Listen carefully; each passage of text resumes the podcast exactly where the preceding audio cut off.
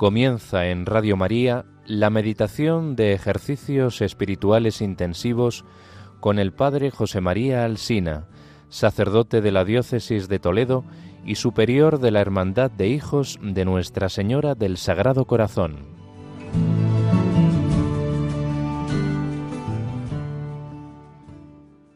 Después de haber celebrado en esta tarde unidos a toda la Iglesia los misterios del jueves santo, la institución de la Eucaristía, del sacerdocio y del mandamiento del amor fraterno, nos recogemos en oración, secundando las palabras del Señor en aquella noche de Getsemaní.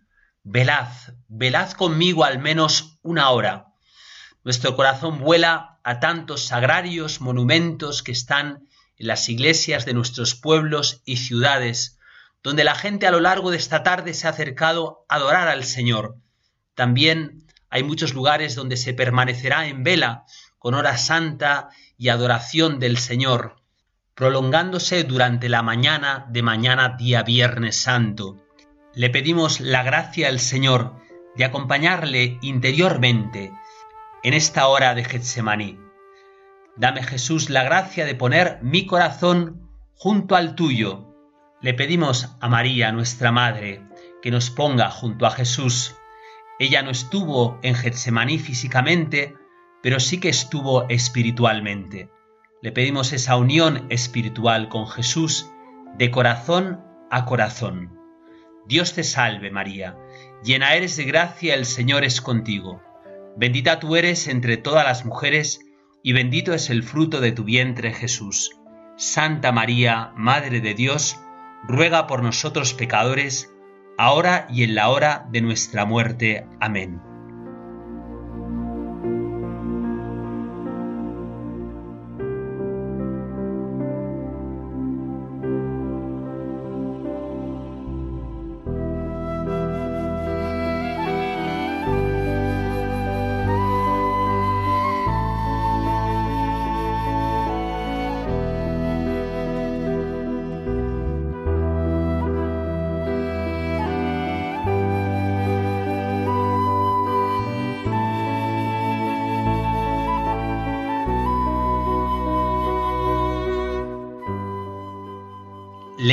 El texto de Mateo. Entonces Jesús fue con ellos a un huerto llamado Getsemaní y dijo a los discípulos, Sentaos aquí mientras voy a orar. Y llevándose a Pedro y a los dos hijos de Zebedeo, empezó a sentir tristeza y angustia. Entonces les dijo, Mi alma está triste hasta la muerte, quedaos aquí y velad conmigo. Y adelantándose un poco, cayó rostro en tierra y lloraba diciendo, Padre mío, si es posible que pase de mí este cáliz, pero no se haga como yo quiero, sino como quieres tú. Y volvió a los discípulos y los encontró dormidos. Dijo a Pedro, ¿no habéis podido velar una hora conmigo? Velad y orad para no caer en la tentación, pues el espíritu está pronto, pero la carne es débil. De nuevo se apartó por segunda vez y oraba diciendo, Padre mío, si este cáliz no puede pasar sin que yo lo beba, hágase tu voluntad. Y viniendo otra vez los encontró dormidos, porque sus ojos se cerraban de sueño. Dejándolos de nuevo por tercera vez, oraba repitiendo las mismas palabras. Volvió a los discípulos, los encontró dormidos y les dijo, ya podéis dormir y descansar. Mirad, está cerca la hora y el Hijo del hombre va a ser entregado en manos de los pecadores. Levantaos, vamos, ya está cerca el que me entrega. San Ignacio, para ayudarnos a hacer la composición del lugar, nos invita a acompañar al Señor en su camino hacia Getsemaní, ver cómo descendió con sus once discípulos desde el monte Sión, donde hizo la cena, para el valle de Josafat dejando los ocho en una parte del valle y los otros tres en una parte del huerto. Y poniéndose en oración suda sudor como gotas de sangre. Y después que tres veces hizo oración al Padre y despertó a sus tres discípulos, y después que a su voz cayeron los enemigos y Judas dándole la paz y San Pedro arrancando la oreja a Malco y Cristo poniéndosela en su lugar, yéndose preso como malhechor, le llevan abajo y después cuesta arriba a casa de Anás. Como vemos, San Ignacio le da mucha importancia a que nos ubiquemos con nuestra imaginación, pues así lo hacemos, pero sobre todo espiritualmente. Vamos a tratar de ir entrando en este misterio. Venimos ante el Señor para acompañarlo en su Getsemaní. Decía el filósofo Blas Bascal, Cristo estará en agonía hasta el fin del mundo. Durante este tiempo no hay que dormir. Yo pensaba en ti en mi agonía, nos dice el Señor. Esas gotas de sangre las derramé por ti. ¿Quieres costarme siempre sangre de mi humanidad sin que tú derrames una lágrima? Yo soy más amigo tuyo que tal o cual, porque he hecho por ti más que ellos, y ellos no sufrirán jamás lo que he sufrido por ti. Nunca morirían por ti en el momento de tu infidelidad y de tus crueldades, como he hecho yo y estoy dispuesto a hacer en mis elegidos y en el santo sacramento. Nos repetimos con San Ignacio, por mí, todo esto Jesús que vamos a contemplar, que estamos celebrando en estos días, lo has hecho por mí, como San Pablo, que nos salga del corazón, me amó y se entregó por mí. Y contemplamos la pasión del corazón. Jesús en Getsemaní no sufre en su cuerpo, pero sí en su corazón. Jesús todavía no ha sufrido en su carne. Su dolor es del todo interior. Y sin embargo, no suda sangre más que aquí, cuando es su corazón, no aun su carne, el que es aplastado. Y la primera palabra que nos tiene que penetrar, salida de los labios de Jesús, es, venid aquí y velad conmigo. Jesús nos pide en esta noche estar con Él, orar con Él al Padre, entrar dentro del misterio que acontece dentro de su corazón. Podemos también pensar que Él también quiere entrar en tu particular Getsemaní. Quiere llenar de su Getsemaní el tuyo. Él quiere entrar dentro de tu corazón para hacerlo semejante al suyo en todo, también en el modo de sufrir las incomprensiones, las tristezas, tus propias miserias, tus miedos ante el futuro, tu dolor ante la pérdida de alguien a quien querías, la sequedad interior en la oración, las dificultades en tu entrega al Señor, tus fracasos. Se trata de unir nuestro dolor con el suyo.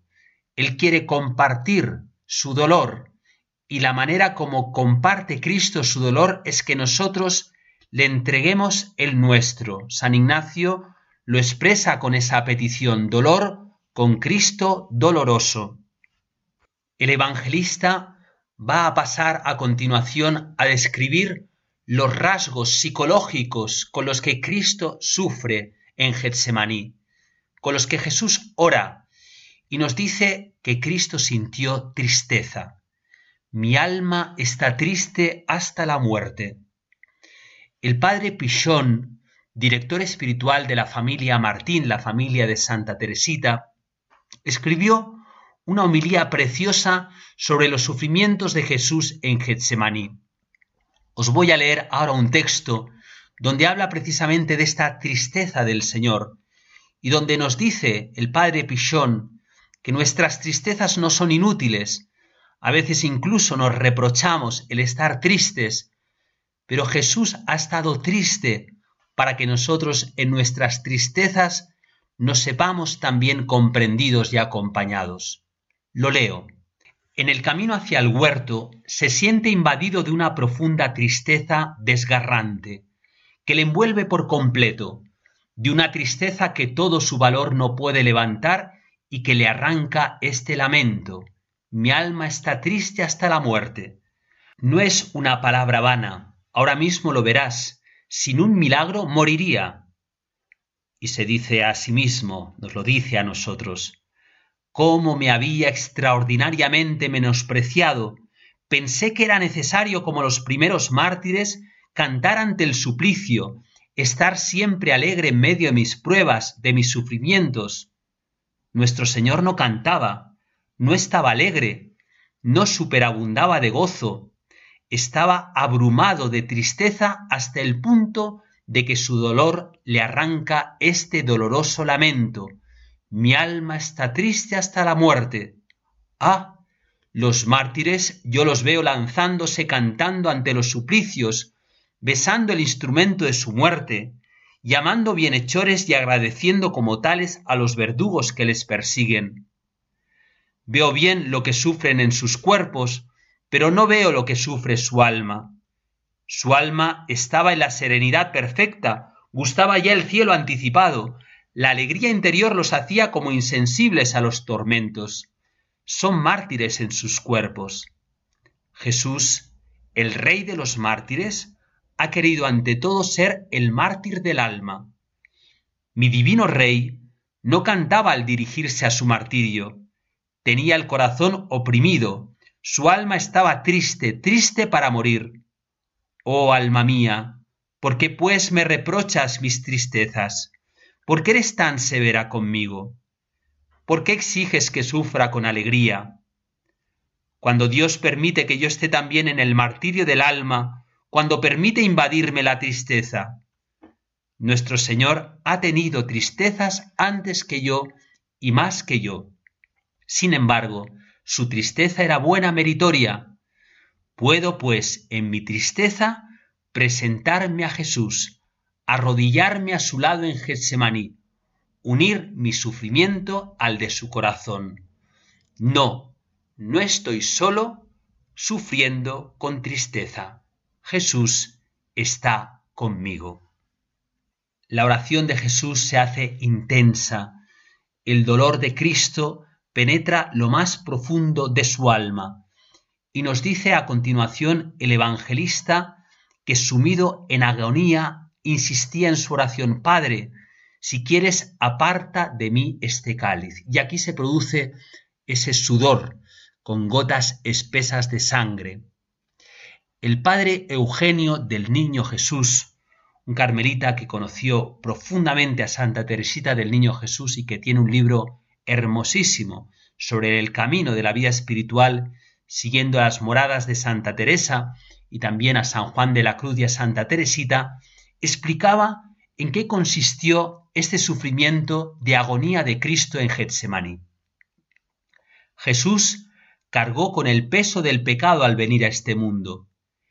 El pecado del mundo como un manto de ignominia cubría desde el principio al santo por excelencia, haciendo de él una víctima. Jesús caminaba resueltamente y marchaba hacia su pasión entre los raudales de luz y felicidad que le llegaban por la visión beatífica de la divinidad y que habitaba en él corporalmente y la pesada carga de ignominia que le rodeaba. Después de la cena, habiendo atravesado el cedrón, Jesús acusa un cambio en su alma. ¿Qué es lo que ha sucedido? Y el padre Eugenio a continuación va a explicar en qué consiste este misterio del sufrimiento de Jesús siendo Dios. Por una operación que permanece misteriosa para nosotros, Jesús ha invertido, por así decirlo, el equilibrio de su alma. Ha permitido que los raudales del pecado, que estaban contenidos por los de la visión, la visión de Dios, Él es Dios, se desbordaran en su alma y que se cumpliera su obra de destrucción con toda su potencia. De ese modo sus sentidos quedan invadidos y las facultades de su alma, su inteligencia y voluntad veladas. En Cristo no se podrá manchar nada, pero Él puede sufrir y morir. Esta santa humanidad se va a convertir en terreno de encuentro de las dos fuerzas mayores que hay, la de la divinidad que le santifica y la del pecado del mundo de todos los tiempos. El infierno se lanza al asalto del cielo para propagar sus tinieblas, su odio, su muerte. Para medir el sufrimiento de Cristo, su hastío, sus tinieblas, el peso del odio que soporta, habría que medir la distancia que separa su santidad del pecado, cuyos raudales le envolvían. El sufrimiento radica en el contraste y vigor con que estas fuerzas se estrechan mientras la santidad está pasiva y sólo el odio parece tener el derecho de luchar y destruir. es la hora del poder de las tinieblas. Jesús, que sin desfallecer había llevado el peso de la divinidad, cae en tierra, gime, suda sangre bajo el peso del pecado. Su humanidad hubiera sucumbido si Dios no le hubiera enviado un ángel para reconfortarle y asegurarle la fuerza para franquear todas las etapas de su sacrificio.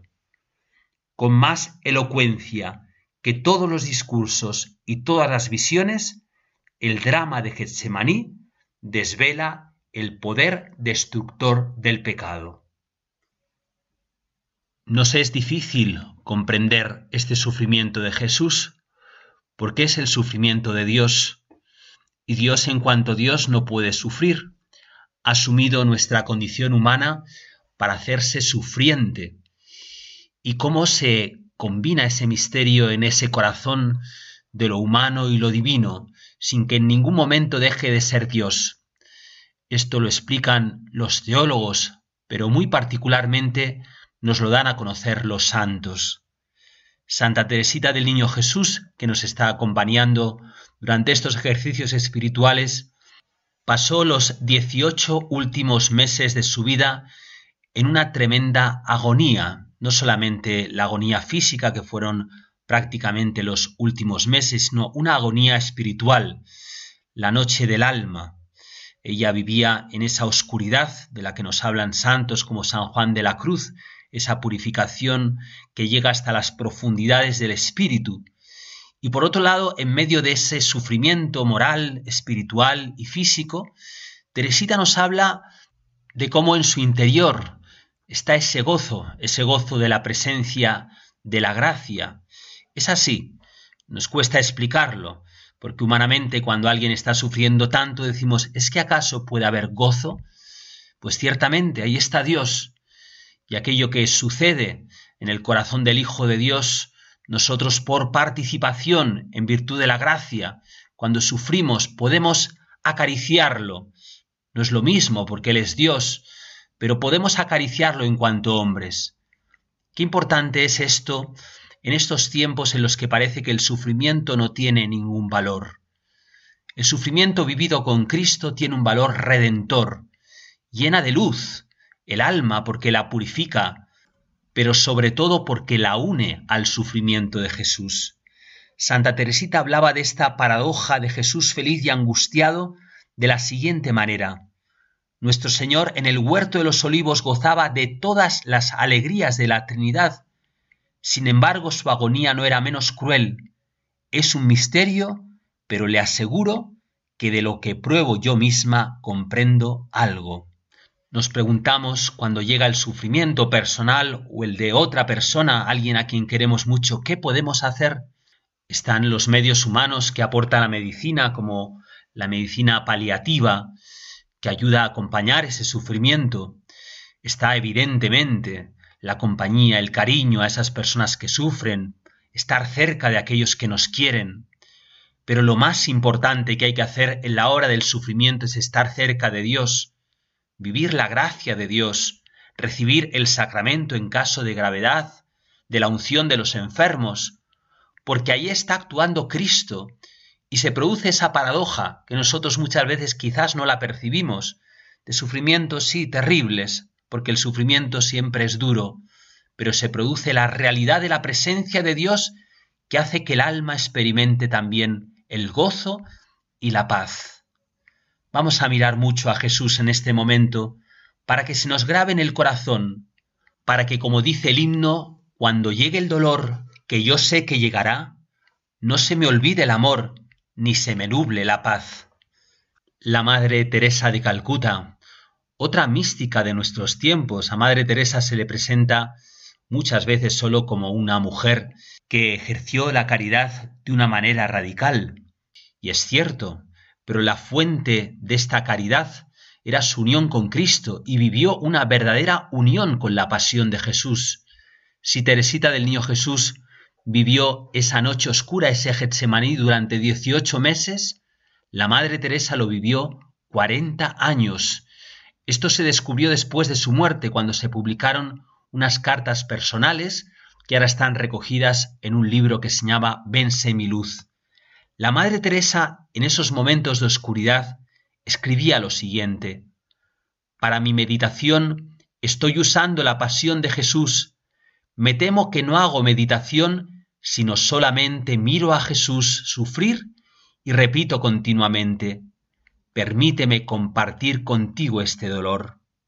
Ella entendió la oscuridad que estaba experimentando como una participación mística en los sufrimientos de Jesús. Padre, decía, estoy sola, tengo su oscuridad, tengo su dolor, porque era de Jesús, y junto a ese dolor también, como Teresita dice, por ese misterioso gozo, hoy sentí realmente una profunda alegría porque Jesús no puede pasar nunca más su agonía, pero quiere pasarle en mí. Más que nunca me abandono a Él, sí, más que nunca estaré a su disposición. La agonía de Getsemaní, los sufrimientos particularmente espirituales por los que tenemos que pasar tantas veces a lo largo de nuestra vida, no son ajenos a la obra de Dios en nosotros y a la obra que Dios quiere hacer a través de nosotros en los demás. La Madre Teresa pasó mucho tiempo que no entendía el valor de este sufrimiento, hasta que un director espiritual le explicó que era la parte espiritual de su apostolado. Ella había sentido esa llamada fuerte a llevar la luz de Jesús semiluz a esos lugares oscuros que eran los corazones, los hogares de los pobres, de los más pobres, esos lugares oscuros no solamente por la pobreza material, sino por la soledad, y por la ausencia de Dios, para poder pasar a esos lugares de oscuridad, la Madre Teresa tuvo que pasar por su oscuridad, que era la oscuridad de Jesús, para que pudiera entrar espiritualmente en ese misterio. Esto le hace decir, he llegado a amar la oscuridad, pues ahora creo que es una parte, una muy pequeña parte, de la oscuridad y del dolor de Jesús sobre la tierra. Usted le dije al director espiritual, me ha enseñado a aceptarla como el lado espiritual de la obra. Hacemos una breve pausa para entrar en silencio en la oración con Jesús, para tratar de unir nuestro corazón al suyo, y ponemos a nuestros hermanos los hombres en esta noche junto al corazón de Jesucristo, tantos que pasan por su particular Getsemaní sin darle sentido, viviendo momentos de oscuridad, que nuestra oración llegue a esos corazones, que Jesús, por nuestra oración, pueda llegar a esos lugares de sufrimiento y los convierta de la oscuridad a la luz. Sé mi luz, enciende mi noche, sé mi luz enciende mi noche, sé mi luz, enciende mi noche, mi noche, sé mi luz, sé mi luz,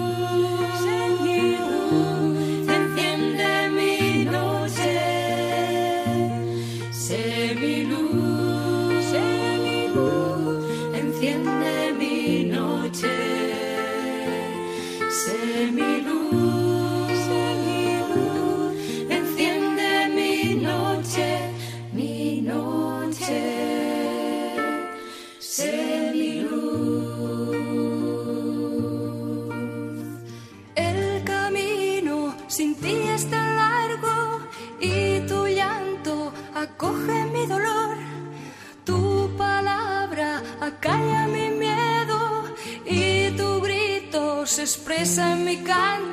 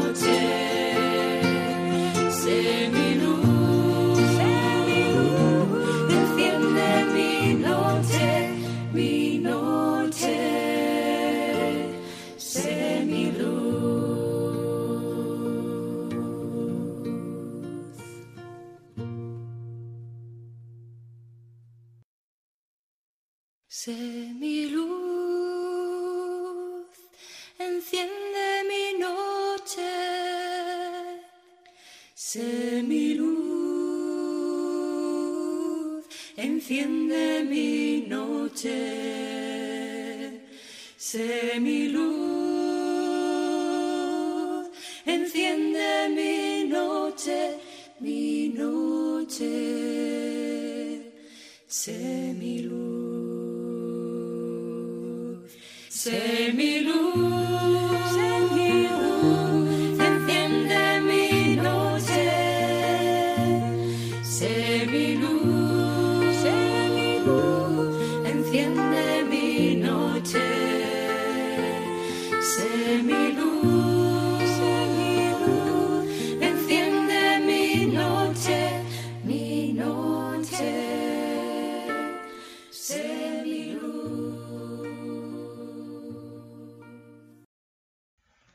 Acompañar a Jesús en Getsemaní supone poner toda la carne en el asador, es decir, la verdad de nuestra vida, la situación real de nuestro corazón delante del suyo.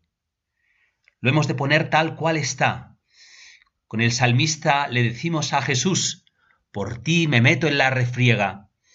Y le preguntamos al Señor como lo hicimos en aquella primera meditación sobre el pecado. ¿Qué quieres de mí, Señor? ¿Qué estoy dispuesto a hacer, a padecer por ti?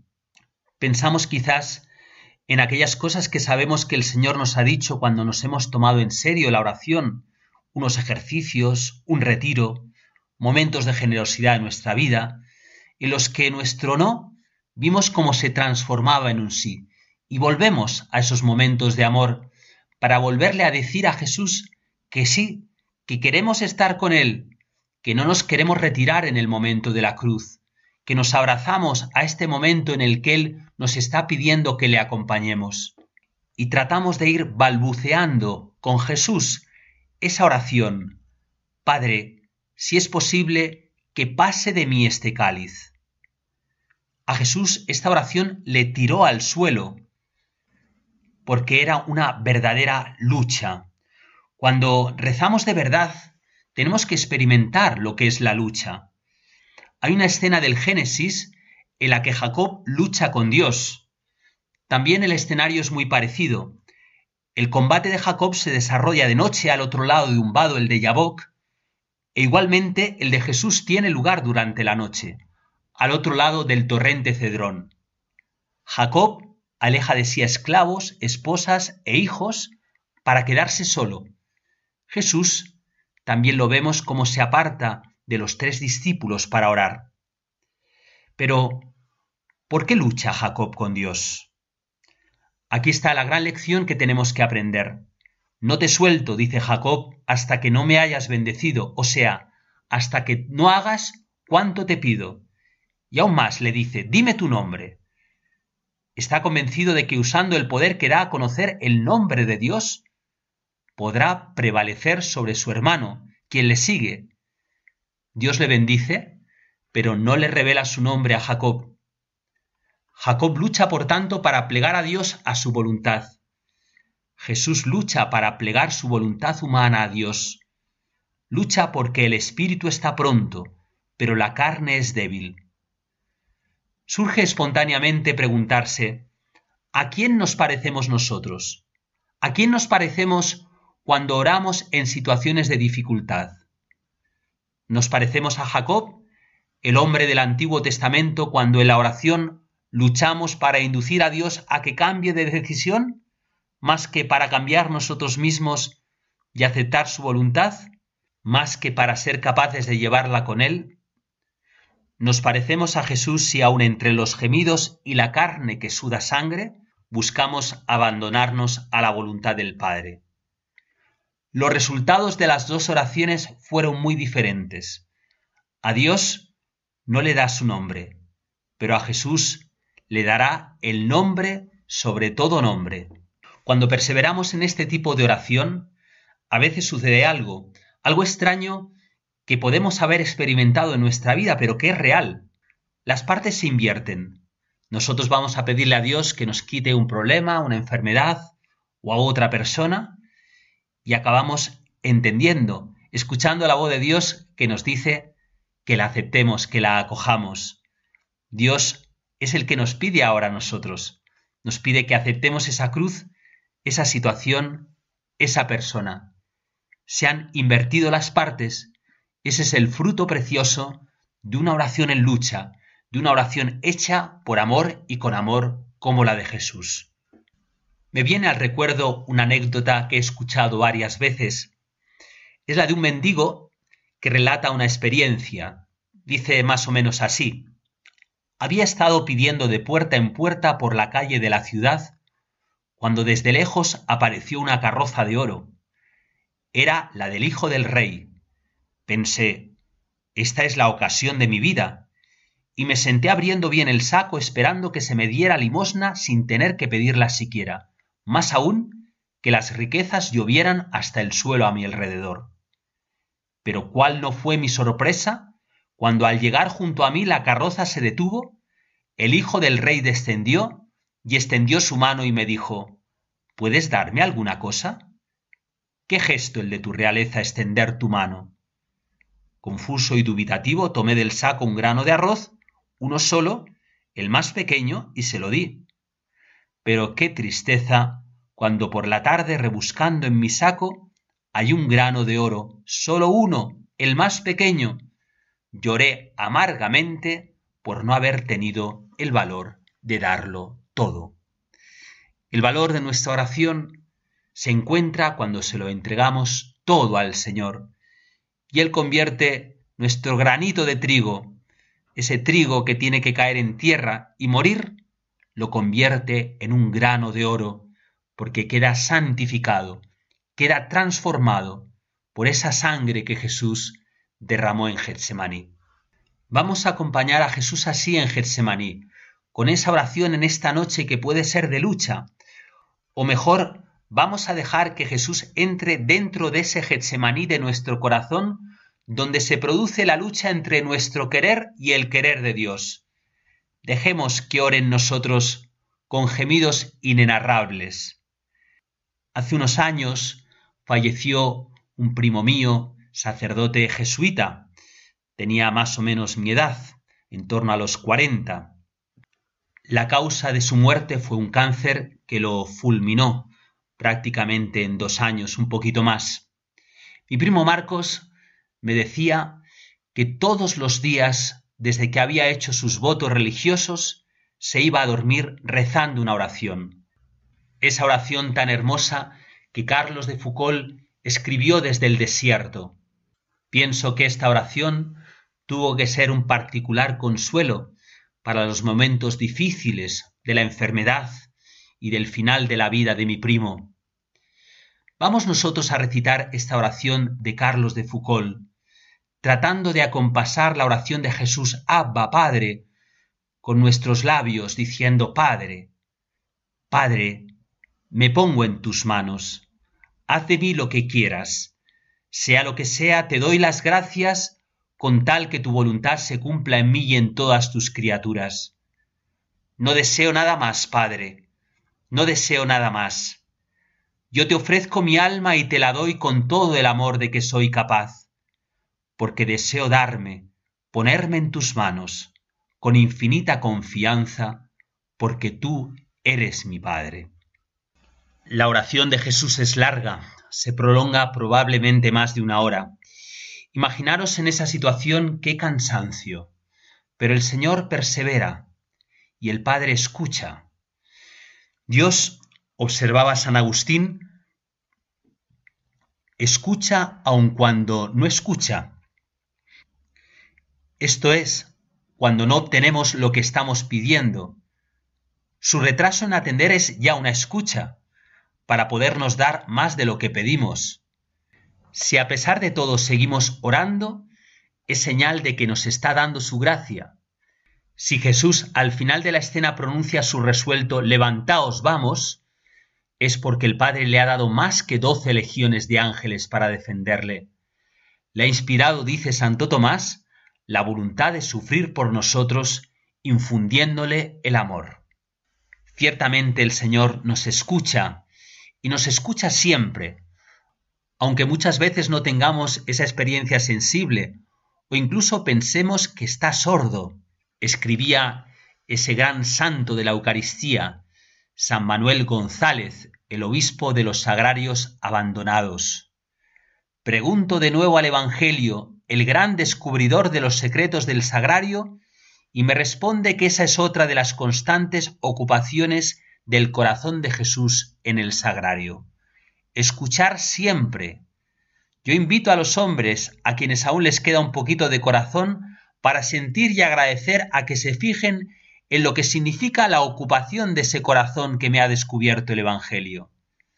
Primeramente, fijaos en que no digo oír, sino escuchar, que es oír con interés, con atención, con gusto. Mirad tres cosas que no las hace nadie en el mundo.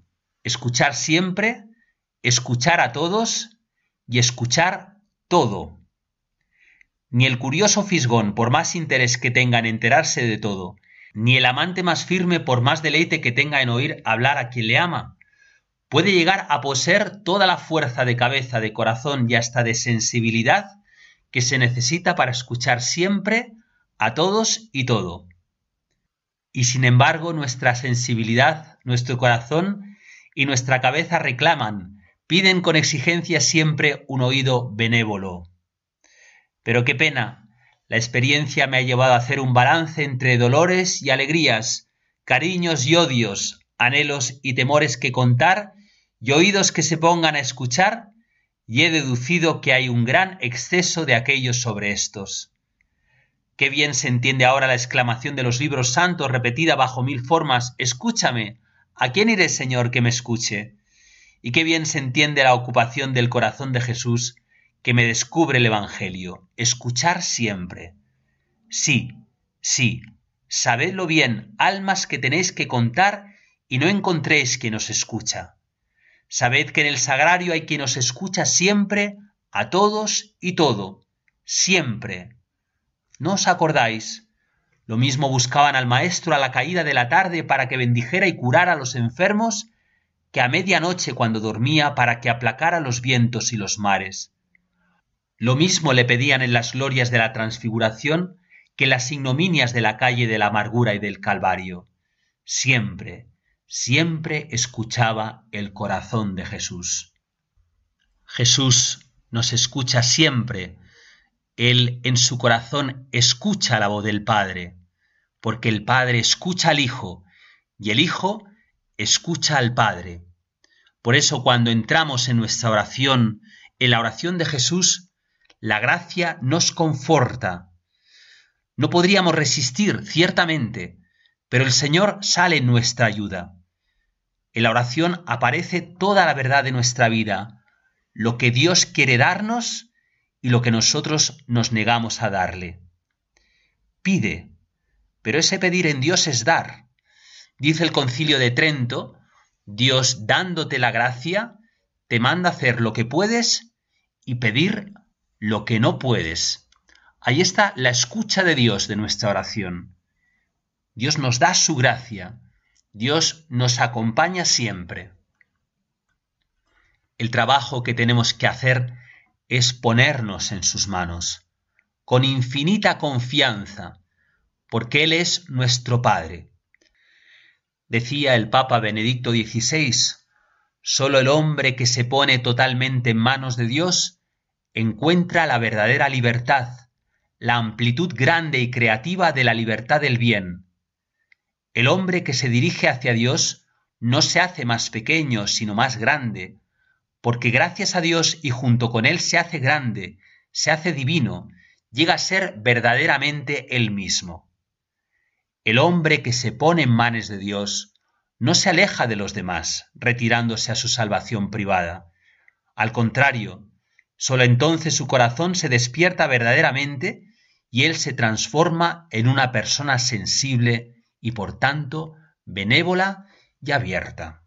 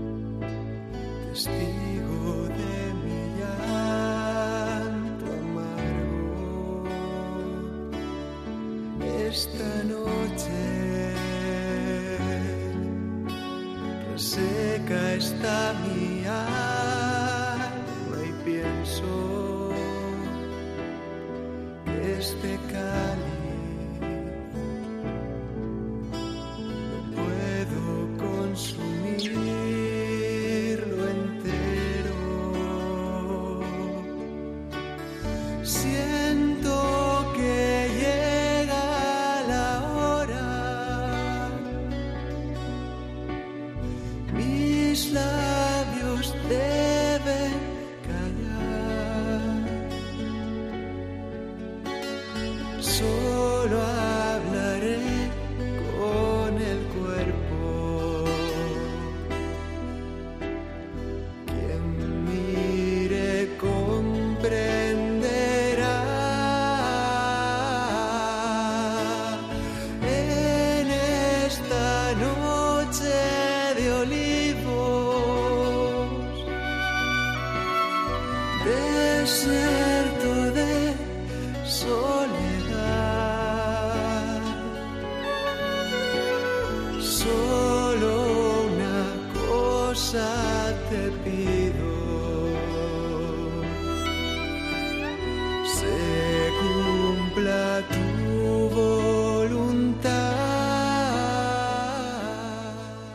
en la última parte de nuestra oración, de nuestra contemplación en esta noche de jueves santo, nos detenemos en estos versículos del Evangelio.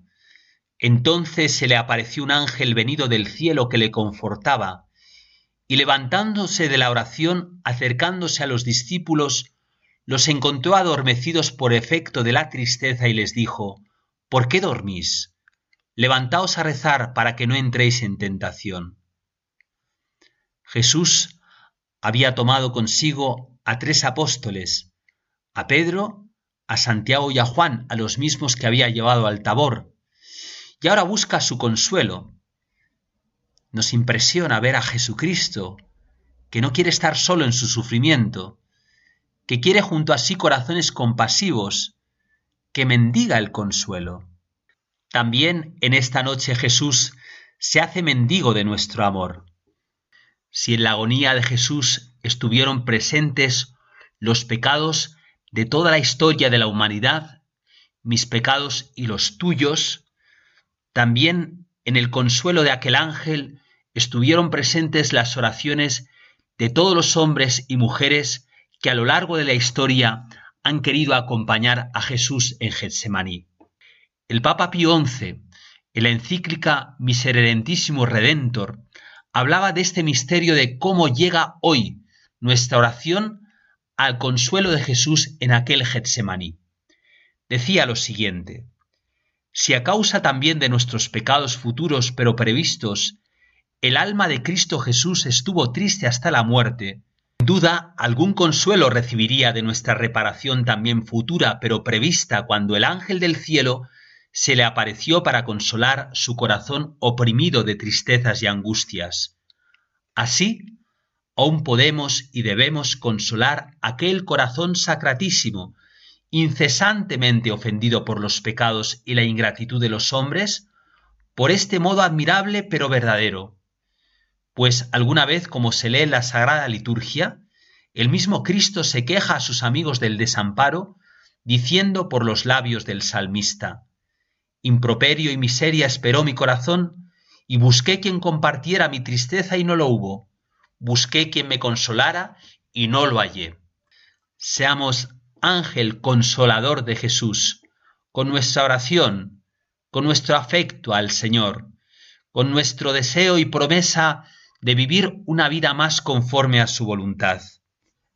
El valor reparador y consolador de nuestra oración de hoy al sufrimiento de Jesús en Getsemaní lo han explicado de una manera muy particular los santos y los místicos, las revelaciones privadas que la historia de la Iglesia se han ido sucediendo han ofrecido una luz muy particular en este sentido. Y entre ellas tenemos que destacar las del corazón de Jesús a Santa Margarita María de Alacoque, a esta religiosa visitandina, allí en Paré-le-Monial, Francia, siglo XVII, le pide a Jesús que le consolemos, que reparemos los pecados, que ofrezcamos la hora santa, la reparación también de la comunión de los primeros viernes. Y sobre todo, Jesús le pide a esta religiosa que la Iglesia instituya una fiesta cuyo valor y sentido más importante es la reparación de las ofensas y pecados que llevaron a Jesús a sufrir en Getsemaní y a morir por nosotros en la cruz. También en Fátima la Virgen pide a los niños esta oración de consuelo, esta oración de reparación. El Papa Juan Pablo II en el año 2000 beatificó a los pastorcitos Francisco y Jacinta y en la homilía decía lo siguiente. Lo que más impresionaba y absorbía al beato Francisco era Dios en esa luz inmensa que había penetrado en lo más íntimo de los tres. Además, sólo a él Dios se dio a conocer muy triste, como decía, una noche su padre lo oyó sollozar y le preguntó por qué lloraba. El hijo le respondió Pensaba en Jesús que está muy triste a causa de los pecados que se cometen contra él. Vive movido por el único deseo que expresa muy bien el modo de pensar de los niños, de consolar y dar alegría a Jesús. Juan Pablo II quiso ponderar que Dios está triste por nuestro pecado, y necesita consoladores que le den alegría. Por eso alaba los sentimientos y deseos de Francisco y Jacinta de consolar, de reparar y de ofrecer sacrificios y oraciones. En este mismo sentido, en la carta apostólica Dominique Chene sobre el misterio y el culto de la Eucaristía, Juan Pablo II exhortaba No escatimemos tiempo para ir a encontrarlo en la adoración, en la contemplación llena de fe y abierta a reparar las graves faltas y delitos del mundo. No cese nunca nuestra adoración. Que el Señor nos dé la gracia de esta sensibilidad con el corazón de Cristo, de que lo que a Él le llega, lo que a Él le duele nos duela, tanto mal, tanto pecado en el mundo, también dentro de nuestra iglesia, tenemos que reparar, tenemos que ofrecer nuestro cariño. Es una cuestión de amor. Es aquello que decía San Agustín, dame un corazón que ame y sentirá lo que digo. Ojalá que nos sumemos nosotros a esa legión de almas buenas, de almas fervorosas que han querido unir sus sufrimientos a los de Jesús. Es cierto que la secularización en la que vive nuestro mundo hace que a veces nos encontremos en medio de un silencio de Dios que pueda parecernos estremecedor, pero también es cierto que hay muchos hombres y mujeres que desde el silencio ofrecen su vida en amor, en reparación, en ofrenda a Jesucristo. El padre Pichón también hablaba sobre este momento en el que Jesús es consolado y confortado por el ángel. Nosotros también necesitamos muchas veces ser confortados por el ángel. Si Jesús buscó y esperó ese consuelo, nosotros legítimamente también lo podemos esperar. Escribía así, un ángel baja del cielo para sostenerlo, confortarlo. Cuando Dios me ha enviado su ángel para sostenerme, un alma que me ha comprendido o mi confesor, me he reprochado de haber atendido el socorro del ángel, de no haberlo rechazado.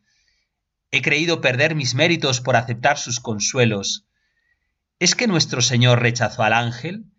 ¿Es que acaso lo envió al paraíso? No, lo aceptó, beneficiándose del socorro que Dios le enviaba. Cuando Dios nos envía su ángel, sepamos aprovecharlo. Sin duda hay un justo medio, una medida a guardar, pero nuestro Señor la cumplió dándonos ejemplo. Sí, Dios mío, cuando me enviéis vuestro ángel, sí lo aceptaré gozoso. Llevamos en nosotros una llaga íntima que nos corroe, pequeñas penas, temores, debilidades, turbaciones, aburrimientos, sinsabores, repugnancias, dejémosles roer nuestro corazón. Día vendrá y ese caídos de Dios se convertirán en perlas preciosas que adornarán nuestra corona en el cielo por toda la eternidad.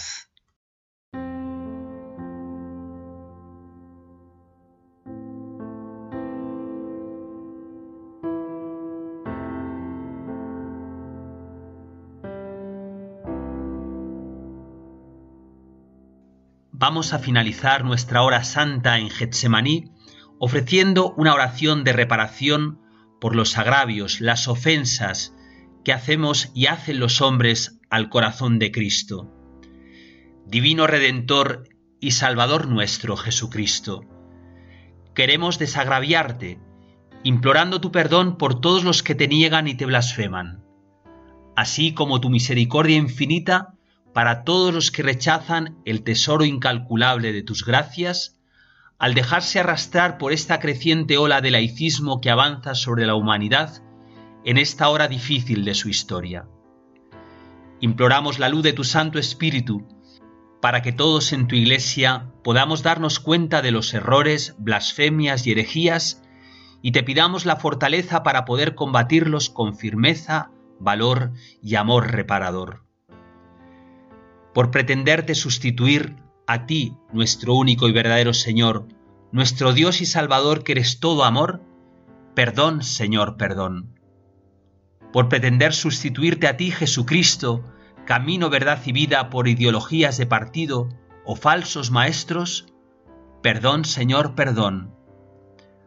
Por pretender sustituir tu redención por una supuesta autorredención a través de tantas formas paganas, perdón, Señor, perdón por pretender sustituir la fe en ti y pensar que la solución está solo en el hombre, alejándote de nuestras vidas, perdón Señor, perdón, por pretender renovar la tentación original haciendo creer a los seres humanos que podemos ser como dioses y que podemos lograr cualquier cosa con tal de que nos la propongamos sin tenerte en cuenta a ti, perdón Señor, perdón, por pretender sustituir la oración y meditación cristianas por las formas paganas de superstición, invocación, espiritismos, olvidando que tú eres nuestro único Dios? Perdón, Señor, perdón. Por la profanación de los templos, el santísimo sacramento del altar, tus sagradas imágenes y las de tu madre y tus santos, perdón, Señor, perdón. Por los atentados contra el don de la vida, el aborto, la eutanasia, la violencia en el seno de la familia, la explotación de los niños. Perdón, Señor, perdón. Por pretender desvirtuar la verdad contenida en las sagradas escrituras, perdón, Señor, perdón. Por pretender destruir tu iglesia al difundir los errores y herejías, perdón, Señor, perdón. Acepta, Señor, las súplicas que te dirigimos con las que hemos querido reparar todos los intentos de profanar tu nombre y tu divinidad, tu verdad y tu doctrina. Te pedimos que nos concedas la gracia de saber permanecer y el coraje para dar testimonio de ti. Te afirmamos como nuestro Dios único y verdadero, Creador y Padre, Redentor y Salvador, Señor y Dador de vida, Dios uno y trino, Dios Padre, Dios Hijo, Dios Espíritu Santo, Santísima y Divina Trinidad. Amén.